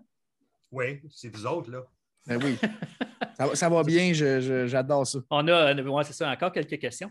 David, il parlait de Moneyball tantôt. Est-ce que tu as vécu un peu la situation Moneyball dans le film où est-ce que les recruteurs sont autour de la table? Puis là, c'est comme, OK, on a perdu GMB, euh, il faut le remplacer par trois joueurs. Euh, sortez-nous trois joueurs. Tu sais, un peu, comme David a dit, c'est romancé, mais as-tu déjà vécu un peu ce genre de scénario-là? As-tu vécu Moneyball avec les Marlins? J'imagine que oui. Oui, surtout dans les dernières années. Euh, c'est. Mais ce que j'ai aimé, ce que j'ai apprécié des Marlins, ce qu'ils ont fait, c'est qu'on avait un département de statistiques avancées qui était approfondi. On n'avait pas juste. Je me souviens, il y a peut-être, quand j'ai commencé comme dépisteur il y a 10 ans, on avait comme juste deux gars qui travaillaient ces stats avancées. Puis il y avait leur propre section, on ne les voyait jamais, on ne leur parlait pas. Eux autres, ils soumettaient des rapports sur les joueurs. Fait qu'on n'était pas ensemble. Mais ce que j'ai apprécié des Marlins, c'est qu'on a, on a réuni les deux groupes ensemble. Mais moi, je ne faisais pas leur job, puis eux autres ne faisaient pas notre job mais on était capable de se parler. Puis moi, ce que j'ai bien apprécié, c'est quand on parlait des joueurs, si on parlait de si on parlait d'un Griffin Conine, justement, d'une transaction, Pierre, qu'est-ce que tu as pensé du joueur quand tu l'as vu jouer? Fait que là, moi, je parle de la puissance. Oui, il y a beaucoup de retraits sur des prises, mais je vois que son élan, il a des mains rapides, il est capable de faire des ajustements. Fait que là, après ça, ils vont dire OK, Brian, qui était en charge de notre euh, système analytique, vous autres, votre département, qu'est-ce que vous pensez de Griffin Conine? Là, des fois, c'est le fun, c'est le fun quand eux autres ils disent la même chose que toi ben avec des statistiques pour appuyer ce que toi tu as vu comme dépisteur. Ben oui. Mais il y a plusieurs organisations que ça ne fonctionne pas comme ça. Il y a un mur entre les deux puis ils veulent vraiment, vraiment pas que les deux côtés se réunissent et qu'ils se parlent ensemble. Ben, il y a, pour, de, cette façon-là, tu n'es pas biaisé du tout. Fait, les, les, résultats peuvent être les mêmes sans que vous vous parliez. Tout, tu peux aimer un joueur, les statistiques vont prouver qu'il est bon, mais en plus que vous vous êtes pas parlé, ça peut amener une certaine crédibilité. C'est peut-être pour ça qu'ils font ça. C'est pour. Je pense qu'ils ne veulent pas enlever la force des dépisteurs qui sont sur le terrain, puis ils ne veulent pas enlever la force des gars qui sont dans le bureau avec leur ordinateur. Tu sais que je veux dire? Ah tu sais, comme nous autres, comme des pisteurs, tu ne peux pas devenir juste un gars de stats avancés parce que là, tu ne feras pas ta ben job ben que tu es engagé pour faire. On parlait de Nick Anderson tantôt, puis moi, je suis convaincu que Nick Anderson, quand ils ont décidé d'aller chercher des Twins du Minnesota, je suis convaincu qu'ils ont vu mon rapport, puis peut-être un autre rapport d'un dépisteur qui l'a peut-être vu cette année-là. Puis le côté statistique avancé, c'est sûr que certains que les autres l'aimaient aussi, c'est sûr. Fait quand tu mets les deux ensemble, tu dis Oh, hey, là, on est rendu qu'on a quatre ou cinq personnes qui adorent ce joueur-là. Puis, on essaie toujours de trouver des joueurs qui ont peut-être. Tu sais, souvent, une organisation, ils ne connaissent pas tous leurs joueurs. Des fois, ils ne connaissent pas tous. Des fois, nous on les connaît plus qu'eux autres. Ah oui, parce que ah vous passez du temps sur eux. Ben tu m'as déjà dit que tu ne connaissais même pas les prospects de ton équipe, justement, parce ben que je ne les voyais pas. Malheureusement, c'est ça qui est dur c'est le travail qui est le plus difficile, je trouve. C'est quand ton patron t'appelle et il dit Pierre, euh, un tel, es-tu meilleur que ce qu'on a au 3 Là, tu es là et tu dis Je m'excuse, mais je n'ai pas vu notre Go 3. c'est ça. Juste me fier à ces statistiques puis ce que j'ai vu euh, juste comme ça, mais je ne l'ai pas vu. Mais est-ce que, à part les prospects que vous êtes allés chercher, ceux-là, tu les connais? Parce que tu les as vus jouer, tu les as recommandés. C'est spécial quand même, hein, vu de même. Ben, tu vois, là, il y a un gars qui, euh, David Dombrowski, qui, était avec Détroit, euh, au mois de juin, c'était bien avant la date limite des transactions, il voulait Steve Seachek, notre releveur droitier, mm qui lançait un peu par en dessous, mhm. qui voulait absolument l'avoir pour le enclos des releveurs. Et puis à l'époque, c'était au mois de juin, il y avait un, joueur canadien, un premier but, Jordan Leonardton, qui jouait pour Toledo. OK? Il a fini par jouer avec les capitales de Québec en plus.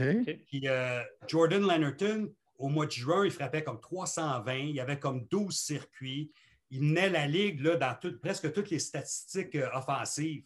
Et puis, euh, mon patron m'appelle et il dit Pierre, il dit à Rochester? Je dis Oui. Il dit Toledo est là, justement. Je veux que tu regardes Jordan Leonardton. Puis, quand tu vas avoir un feeling sur le joueur, rappelle-moi parce que les Tigers sont très intéressés à Seachek.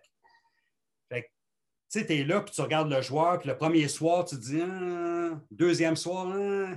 mais là, le troisième, je savais que c'était euh, Kyle Gibson, le lanceur droitier des Ouais. Kings, qui était dans le 3A, qui lance 95 avec une balle rapide à effet tombante, là, dévastatrice. Puis là, j'ai dit, c'est là que je vais voir si Jordan Leonardton est capable. Puis il n'y avait pas eu d'étincelle, il n'y avait pas eu de flash. Il se faisait battre par des tirs à l'intérieur, il n'y avait pas d'ajustement. Fait que moi, j'ai appelé mon patron ce soir-là, puis j'ai dit, écoute, c'est pas un joueur que je peux recommander. Je pense pas qu'il peut nous aider. OK. Il a connu une mauvaise, une mauvaise deuxième moitié de saison, puis l'année suivante, il a frappé comme 200. Puis après ça, il s'est retrouvé dans une ligue indépendante. Fait que j'ai été chanceux. Peut-être que je l'ai vu au bon moment où Ouais, ouais, le timing, hein? le timing, tu dis, Colin, c'est important. Ben Ah oui. ouais, tout à fait. Est-ce qu'il y, a, euh, est-ce qu'il y a des joueurs que tu dis, hey, ce gars-là, un peu le contraire, tu sais, que justement tellement de skills, tu penses qu'il va faire les majeurs, tu es convaincu, puis finalement, euh, c'est un flop total, que toi, tu as recommandé? Ça, ça arrive. Euh, ça, ça C'est pas un flop, j'exagère, là, mais tu sais, quelqu'un qui fait pas. Oh non, mais il y en a, il y en a que c'est des flops, là. Je pourrais pas te dire vraiment, là, parce qu'il y en a trop. il, y en, il y en a plusieurs des gars, tu sais, je veux dire. Mais souvent, des gars, tu sais, moi, j'ai jamais pensé que Corey Kluber, c'était pour être Ah ouais? un gars qui était pour être un, un, un premier dans une rotation. moi, je le voyais comme quatrième ou cinquième partant quand il il était avec les Indiens de Cleveland. Il y a bien des gars comme ça ou des gars que je me dis, tabarnouche, je pense que c'est plus un releveur. Puis après ça, oups, il est des majeurs comme lanceur partant, puis il connaît une très, très bonne carrière. Tu sais, c'est. Comme je disais tantôt, les joueurs qui ont un talent extrême, c'est plus facile. Ben Mais oui. les joueurs qui ont moins de talent, des fois, mais tu peux te tromper, des fois, tu te trompes dans le rôle que tu établis pour le gars. Ben, c'est overachiever, underachiever. Il y a des gars que, dans le fond, tu vas voir, toi, peut-être comme je un premier partant d'une équipe, il va finir euh, quatrième partant. Il y a, des fois, c'est le caractère. Il y a des affaires que tu ne peux pas déceler Exact. non plus chez un joueur. La façon qu'il va être utilisé, les blessures, il y a, des- il y a beaucoup d'impondérables. Ben, Wei Win Chen, le, le lanceur Ouais. qu'on a eu, qu'on avait signé un gros contrat de Baltimore Ouais. comme joueur autonome, ça, c'était avec Jeffrey Loria. Puis ça, j'ai été impliqué là-dedans parce que j'avais vu euh, Wei Win Chen, je l'avais suivi au mois de septembre avec Baltimore. Et puis, c'est un gars qui nous intéressait. Mais malheureusement, moi, ce que je ne savais pas, c'est qu'il y avait un problème de bras, il y avait un problème de coude. Ça faisait longtemps qu'il traînait ça avec lui. Puis même les Orioles se demandaient s'il était pour avoir un problème avec sa santé éventuellement. Mais moi, c'est un gars que j'aimais, mais je le voyais plus comme un troisième ou quatrième partant. Puis quand ils m'ont demandé, je me souviens quand ils m'ont demandé, Mike Hill, il m'a dit Pierre, qu'est-ce que tu penses de Chen? J'ai dit il va falloir le payer beaucoup d'argent pour qu'il vienne jouer à Miami, mais il ne faut pas s'attendre que son rôle va être égal avec le montant d'argent qu'il gagne. Mhm. Si on est obligé de donner 20 millions par année, disons, je ne me souviens pas c'était quoi le montant, ça ne fait pas de lui un lanceur numéro un. Non, non. Il va falloir le surpayer pour l'année, mais c'est quand même un lanceur numéro 3. Tu sais que je- Ah oui. J'ai vu juste dans le sens que il y en a qui ont été déçus. Ah, il n'a pas été aussi bon. Non, il n'a pas été aussi bon.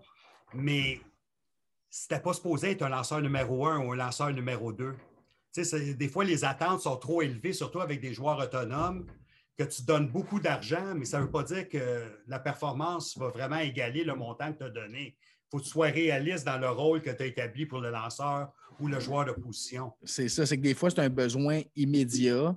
On Oui. va le combler avec, parce qu'on a l'argent pour, on va le combler là, mais c'est pas nécessairement, tu sais, vous savez qu'il ne vous donnera pas le même 20 millions qu'un, je sais pas, un lanceur dans une autre équipe qui a 20 millions, il est starter numéro un, il va aller chercher un 15 victoires, 20 victoires, Euh, mais c'est le moment où il signe son contrat, les circonstances où il signe qui va, qui va déterminer là, si le contrat est, est- est à sa valeur ou non, là, si on veut. Oui, parce que tu regardes Klu- Kluber, justement. Tu sais, Kluber, lui, tu lui Ouais, donnes ouais. le temps, mais ça a été un vrai numéro un. Ben oui. Ça a été un vrai lanceur numéro un.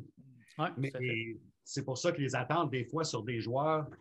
tu sais, Si tu étais un lanceur numéro 3, numéro 4 dans une équipe, c'est très rare que tu vas devenir numéro 1 là, du jour au lendemain. Ben Tu oui. vas peut-être être payé comme un numéro 1, mais ça ne veut pas dire que tu es un numéro 1. Il y en a un, moi, que j'ai vu faire ça qui m'étonne les dernières années, c'est Rio, un jeune Rio. Ouais. Je trouve Oui. qu'il a, il a vraiment, euh, il a vraiment pris, pris du galon avec les années. Ça lui a-tu fait du bien de sortir de, de, de LA, des Dodgers, peut-être, euh, je ne sais pas. Mais vraiment, lui, euh, il overachieve, en tout cas, selon mes standards. Puis lui, ce qui me faisait peur de lui, c'était son historique de blessure. Il y avait des problèmes à l'épaule, il y avait des problèmes de santé. Là, tu le vois aller que Blue Jays avec un gros contrat, tu te dis, oui, il y avait une bonne saison, il y avait une très, très bonne saison ben avec les Dodgers. Mais en nomination. mais c'est une belle surprise. Mais c'est un gars qui sait lancer. C'est un gars qui sait comment lancer. on a fait une transaction avec les Blue Jays il y a plusieurs années, un gars que moi j'adorais comme homme puis comme lanceur, puis malheureusement, ça n'a pas fonctionné, Josh Johnson. Josh Johnson, quand on l'a changé au Blue Jays, c'est une transaction, je pense, qui était euh, impliqué, je pense qu'il y avait 12 joueurs d'impliqués dans la transaction. Puis euh, moi, j'avais eu, j'avais été impliqué dans celle-là parce que j'avais les Blue Jays. Tu parlais de se tromper avec un joueur. Moi, je pensais qu'une future étoile dans le baseball, c'était pour être Jake Marisnik, le voltigeur de centre. Oui, oui, qui joue encore, ben oui. Il joue encore, il était avec les Mets, il était avec les Astros euh, il y a une couple d'années, mais, mais Jake Marisnik avait un rôle de quatrième ou cinquième voltigeur. Mais moi, je le voyais comme éventuellement un joueur étoile, pas, pas un joueur régulier. Moi, je le voyais comme potentiel d'être un joueur étoile à chaque année.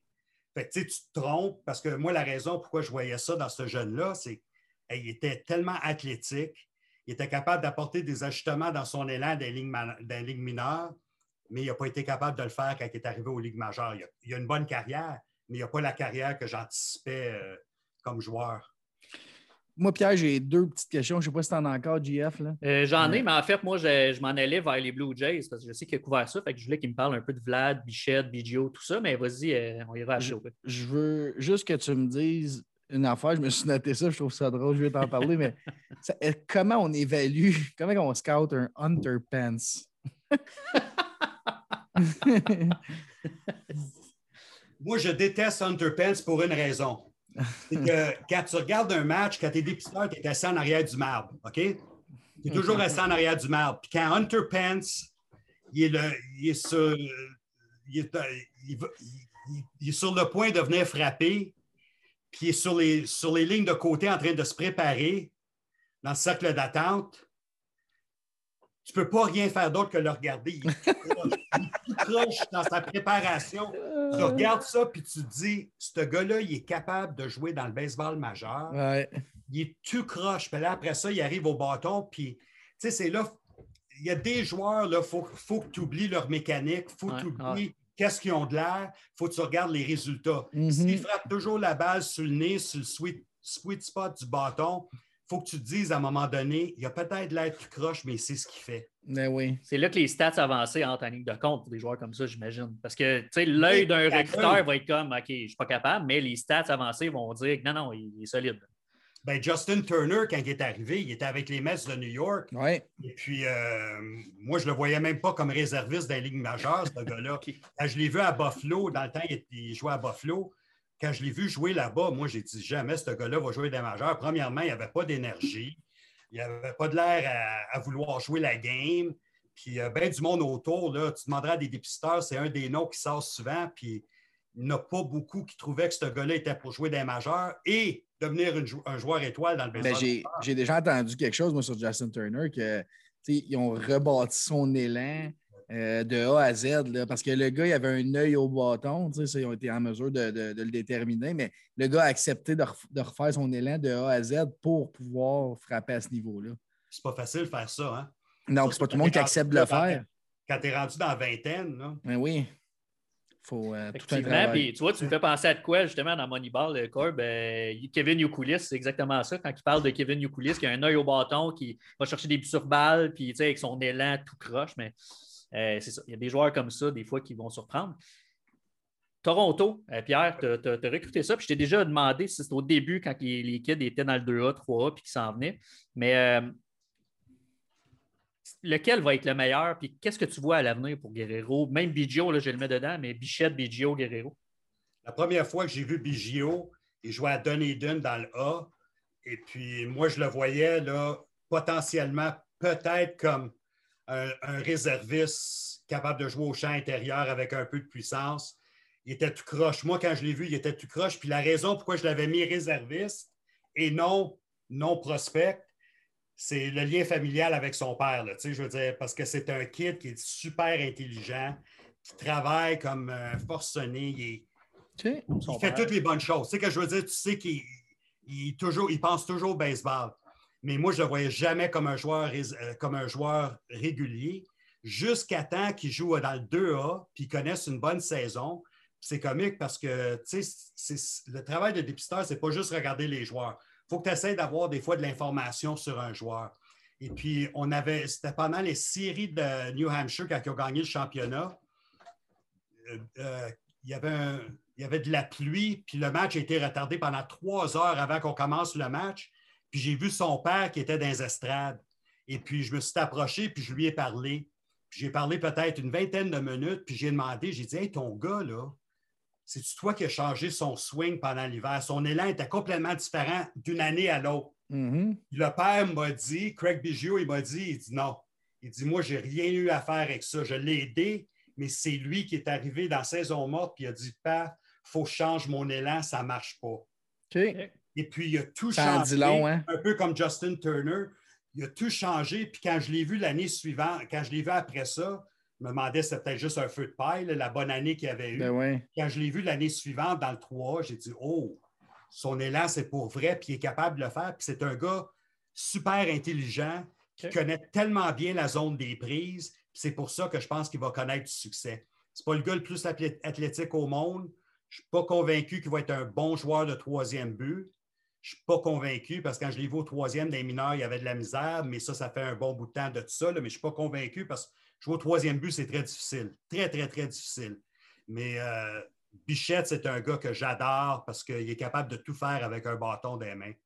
Regardez Bichette avec euh, moins de deux prises, il est capable de s'élancer pour la clôture.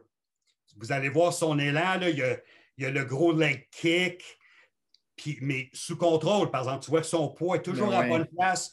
Il soulève la jambe, boum, il, attaque la balle, puis il est ben capable de la frapper partout. Mais quand il y a deux prises, là, il est encore agressif, mais il contrôle son agression, puis il est capable de regarder la balle un peu plus longtemps, puis frapper la balle au champ centre, au champ opposé. Je trouve que c'est un gars, là, lui aussi, il est brillant dans le sens qu'il est capable d'apporter des ajustements et puis de faire des choses dans un match que Vlad ne fait pas tout le mhm. temps. Vlad est plus instinctif, je trouve. Mhm. Un très beau joueur de balle, beau Bichette. C'est beau à voir. Euh, Bichette, moi, je suis, euh, je suis tombé sous le charme. Je ne m'attendais pas à ça, premièrement. Puis, deuxièmement, tu le regardes jouer, on dirait que on dirait qu'il ben, est né là-dedans, on va se le dire, mais c'est, il est né pour jouer au baseball. C'est, vraiment naturel. Est-ce que tu penses que Vlad. La question sur Beau, qui revenait tout le temps là, quand que mes patrons me demandaient pour Beau Bichette, parce qu'il y a des bons jeunes joueurs. Puis la question qui revenait tout le temps sur Beau Bichette, Pierre, penses-tu qu'il va rester à la Rico? Ça, c'était toujours la question. Le range? C'était toujours le range puis le bras. C'était toujours la mhm. question. Puis moi, je disais tout le temps, il faut lui donner la chance jusqu'à preuve du contraire. Parce qu'il n'y a pas le meilleur bras au monde, mais il a un bon jeu de pied. On dirait qu'il anticipe bien le jeu. Puis des fois, un gars qui n'a pas un bon bras, Jeter, ce n'était pas le gars le plus ben rapide, le meilleur bras sur la planète, mais il savait comment jouer la position, comment couper les angles. je pense que Bichette, c'est le genre de joueur qui va être capable de faire ces choses-là. Est-ce que le 40 quelques livres que Vlad a perdu va lui faire du bien cette année? Ça, là, cette histoire-là, ça, ça m'attriste tellement. C'est quand la dernière fois vous avez entendu parler d'un joueur dans le sport professionnel qui a admis d'avoir perdu 42 livres? Il faut, être overweight en maudit. Il faut être faut être over. Puis tu le vois là, dans les vidéos au Canada. Un manque de sérieux. Là. Il n'est pas svelte, là. il n'est pas 168 livres. Là. Non, non, non, il est encore carré. Là. mais les Blue Jays, ils n'ont pas fait une faveur quand il est arrivé, là, quand il est arrivé dans le 2A et dans le 3 Il le laissait retourner à la maison avec grand-maman. Puis je pense qu'il ne s'en occupait pas plus qu'il faut parce qu'il avait peur de lui. Puis il laissait faire un peu ce qu'il voulait, peut-être à cause que son père, c'est un ancien joueur des majeurs, son oncle, c'est un ancien joueur des majeurs. Mais moi, je trouve que c'est triste qu'un gars comme Vladimir n'a jamais été pris en main, puis qu'il ne parle pas anglais, puis qu'il a eu ses problèmes de poids. J'espère qu'il y a eu le wake-up call, le réveil qu'il avait besoin dans la dernière année. Parce que malheureusement, moi, je trouve que c'est un frappeur incroyable. Moi, je pense qu'il y a des outils offensifs. Là, euh, comme, moi, je pense qu'il a la chance d'être meilleur que son père offensivement. Parce que je pense que c'est un gars qui connaît plus la zone des prises. Puis qu'il a une meilleure. Je trouve qu'il a une meilleure. C'est dur à dire, son père a été tellement bon pour de la renommée. Ben oui, mais, mais, je pense que son garçon, il a une meilleure approche au bâton que le père avait. Le père qui l'instinct puis qui était tellement bon. Mais quand il deux livres, là, j'espère que ça va l'aider, mais je ne suis pas convaincu qu'il va jouer au troisième. Ça, là, je l'ai dit, troisième but, c'est très, très. Moi, j'ai souvent vu des gars qui étaient tellement habiles à l'arrêt court puis au deuxième but, dans le 3, parce que dans le 3, souvent, tu es obligé de jouer plus qu'une position. Et puis, des bons joueurs d'arrêt court, pas capables de jouer au troisième. Mais non, hot corner. Le hot corner, là, les angles sont complètement différents. Le, le, le, lancer, le relais est complètement différent. Et puis, l'action de jeu, tu sais, un arrêt court, il faut que tu aies une bonne, euh, un bon cadran interne. Tu sais ce que je veux dire? Faut Un des meilleurs que je trouve pour ça, c'est Corey Seager. Mm-hmm.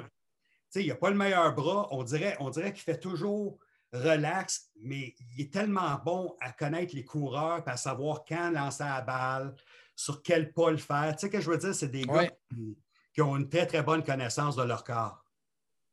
Ouais. Écoute, j'en prendrai jusqu'à demain matin. Euh, j'ai envie de te lancer un peu sur. Euh, je ne sais pas, Corb, si tu avais d'autres choses, mais j'ai la liste devant moi du top 100 euh, des, prospects dans le baseball majeur. Évidemment, je ne te demanderai pas les 100. Mais celui qui est numéro un, c'est Wender Franco. As-tu eu la chance de le voir jouer un peu? Non, lui, je n'ai pas eu la chance. Je n'ai jamais eu Tampa Bay. Les Rays, oui. Puis tu parlais des Baltimore, Adley Roachman, le catcher qui était premier overall. Est-ce qu'on va le voir bientôt? Lui, je l'ai vu il y a deux ans. D'après moi, il n'est pas loin. Il n'était pas loin il y a deux ans quand il jouait dans le A. Euh, tu voyais, là, tu, tu le vois. Tu vois quand tu un gars qui est jeune, mais qui a de l'air d'un homme. Mm-hmm. C'est l'affaire avec Bichette et Guerrero. Il jouait avec des jeunes joueurs, mais il avait de l'air des hommes. Tu sais, des hommes avec des enfants.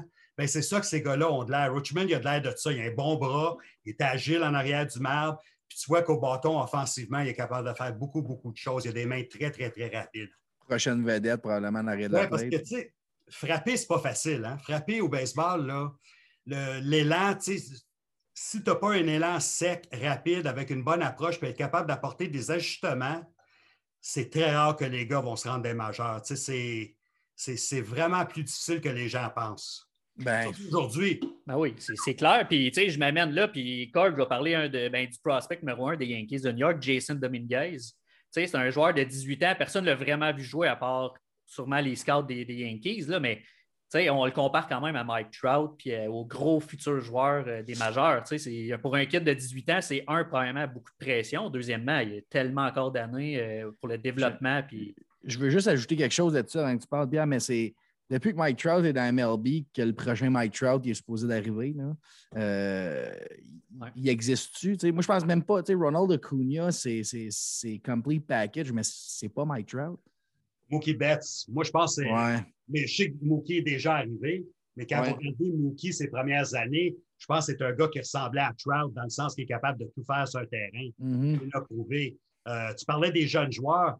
Moi, j'ai eu la chance de voir Willie Adamus, tu sais, le oui, ben oui. d'échanger. Quand on était, on était là à ça, d'aller chercher Willie Adamus, mais les euh, Détroit l'ont échangé à Tampa Bay. C'est les Rays qui l'ont eu au lieu de nous autres. Moi, j'étais assis sur ce gars-là pendant une semaine, juste avant la, date limite des transactions. Puis, tu sais, c'était un petit gars qui avait 18 ans dans le temps. 18 ans. il y, a, bien des choses qui vont arriver entre 18 et 25. Ben oui. Mais c'est là que les gens ne réalisent pas. Moi, quand je me promène des parcs au Québec l'été, parce que mes deux gars jouent au baseball, j'ai souvent des parents que je connais, puis ils vont dire Hey, hey lui, là, c'est un joueur d'arrêt de cours, là, il est écœurant. Mais, tu sais, il y a 17 ou 18 ans, le, petit gars. Moi, j'ai vu Willie Adamus jouer à 18 ben ans. Ben oui.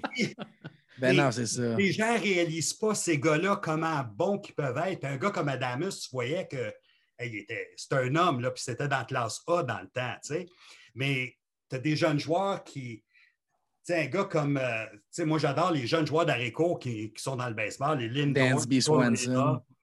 Ben oui, tu sais, lui, lui, c'en est un qui, depuis un an, là, un an et demi, ben oui. commence à faire sa marque. Mais Adamus, que tu parles, c'est cette année qui s'est mis à frapper euh, à hauteur de son talent parce qu'avant ça, moi, je, moi, j'étais un gars qui j'étais MLB The Show à chaque année, puis je le prenais late pick, puis je veux dire, Adamus, c'est un gros prospect des majeurs depuis longtemps. Cette année, j'étais content de voir que son bâton il est, arrivé. Là, Lui aussi, il a eu des séries un peu difficiles, mm-hmm. mais il avait eu une très, très bonne saison. Ben oui. Mais tu sais, tu as des joueurs d'Areco qui s'en viennent, là, que tu dis, ouais, c'est incroyable. Avant, je, vous autres, êtes trop jeunes, mais avant la position d'Areco, quand j'ai commencé avec les expos, là, le, scouting report, c'est un joueur d'Areco, c'est numéro un, c'est ton gant, c'est ton ben bras, c'est ta vitesse.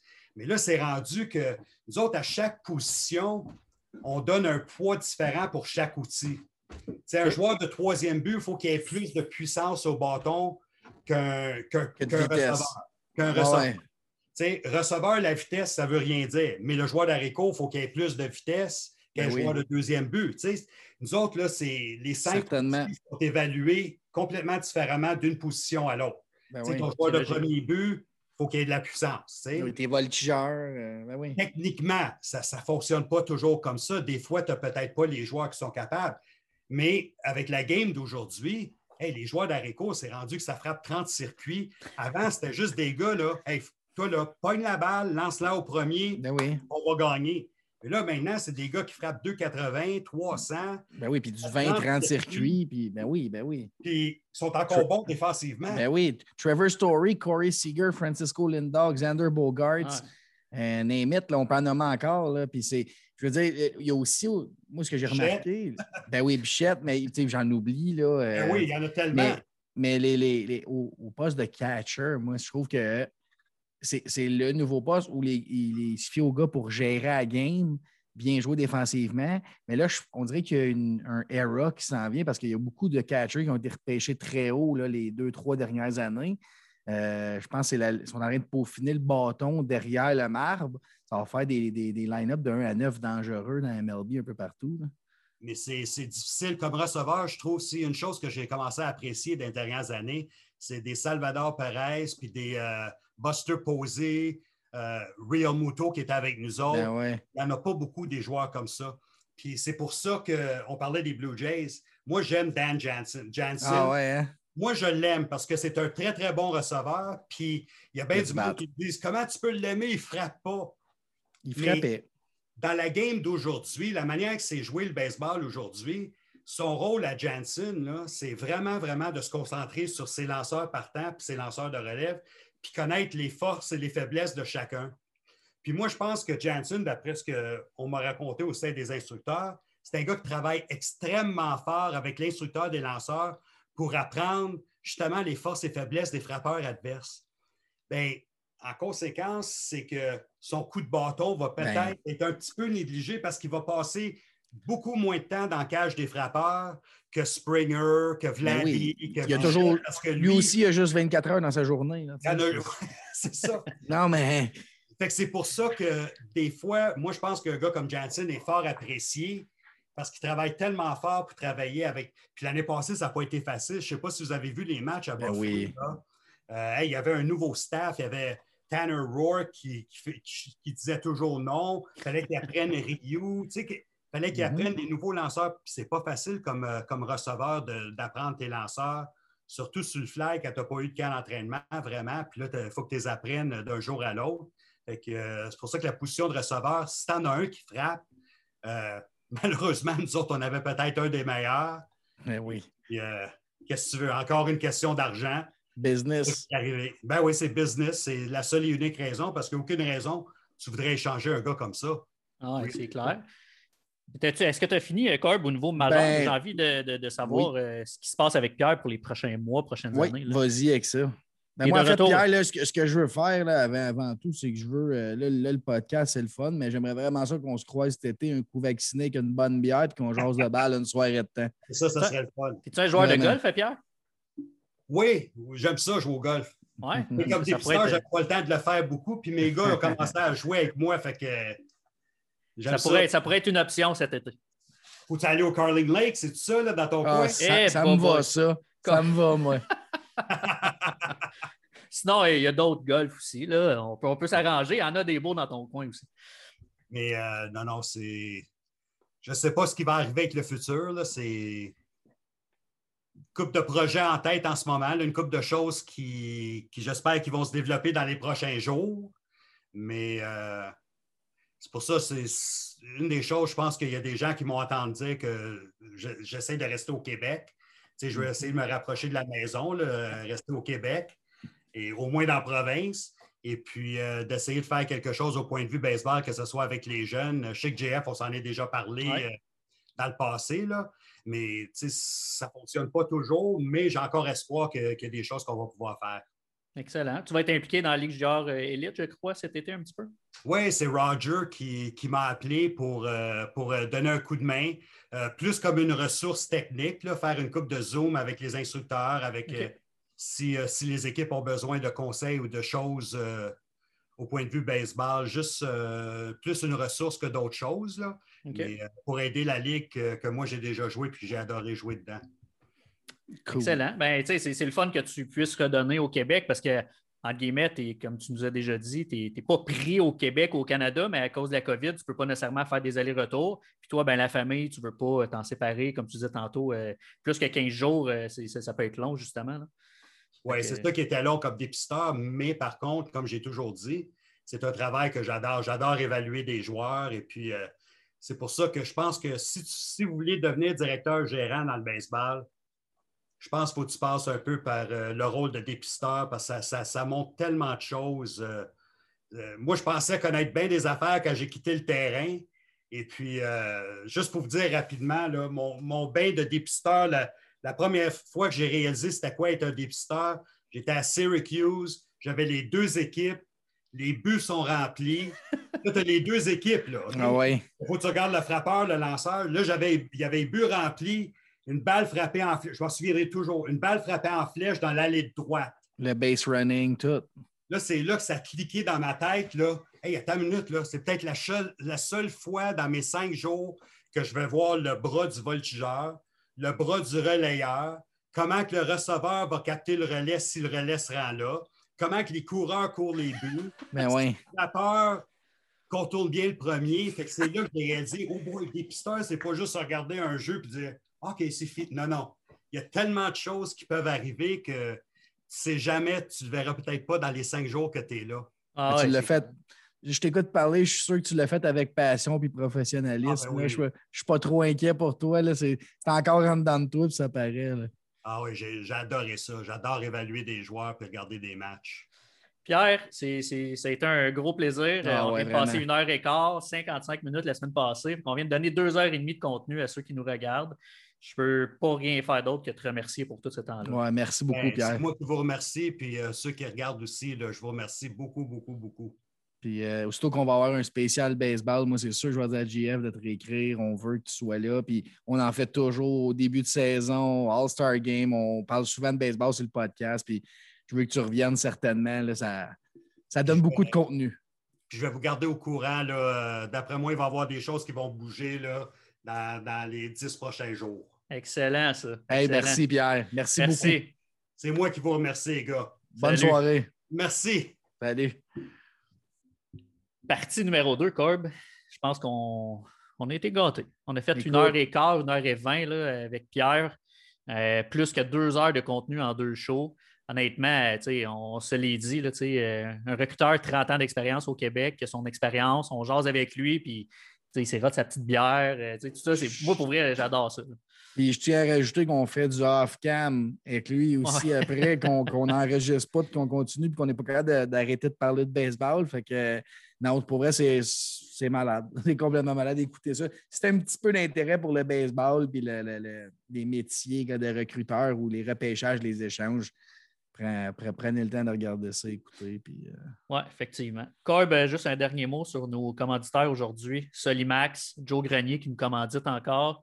Euh, je veux le remercier. son numéro de téléphone rapidement, 514-290-2326 sur la rive nord de Montréal principalement. Le deuxième étant. Euh, C'est Accès électrique, euh, les meilleurs électriciens en ville. Notre chum, mon chum, Frédéric Etier, 514-617-6606. Sinon, allez voir sur Facebook, nouvelle page Facebook, Fred le propriétaire, son équipe. Yes, un gros merci, Corb. Euh, on remercie Pierre. on ah le remercie mille fois, mais on ne le fera jamais assez. C'est tellement hot. Oui, on se reprend bientôt pour un autre podcast. Merci et bonne soirée. Attention à toi, Ciao. Ciao.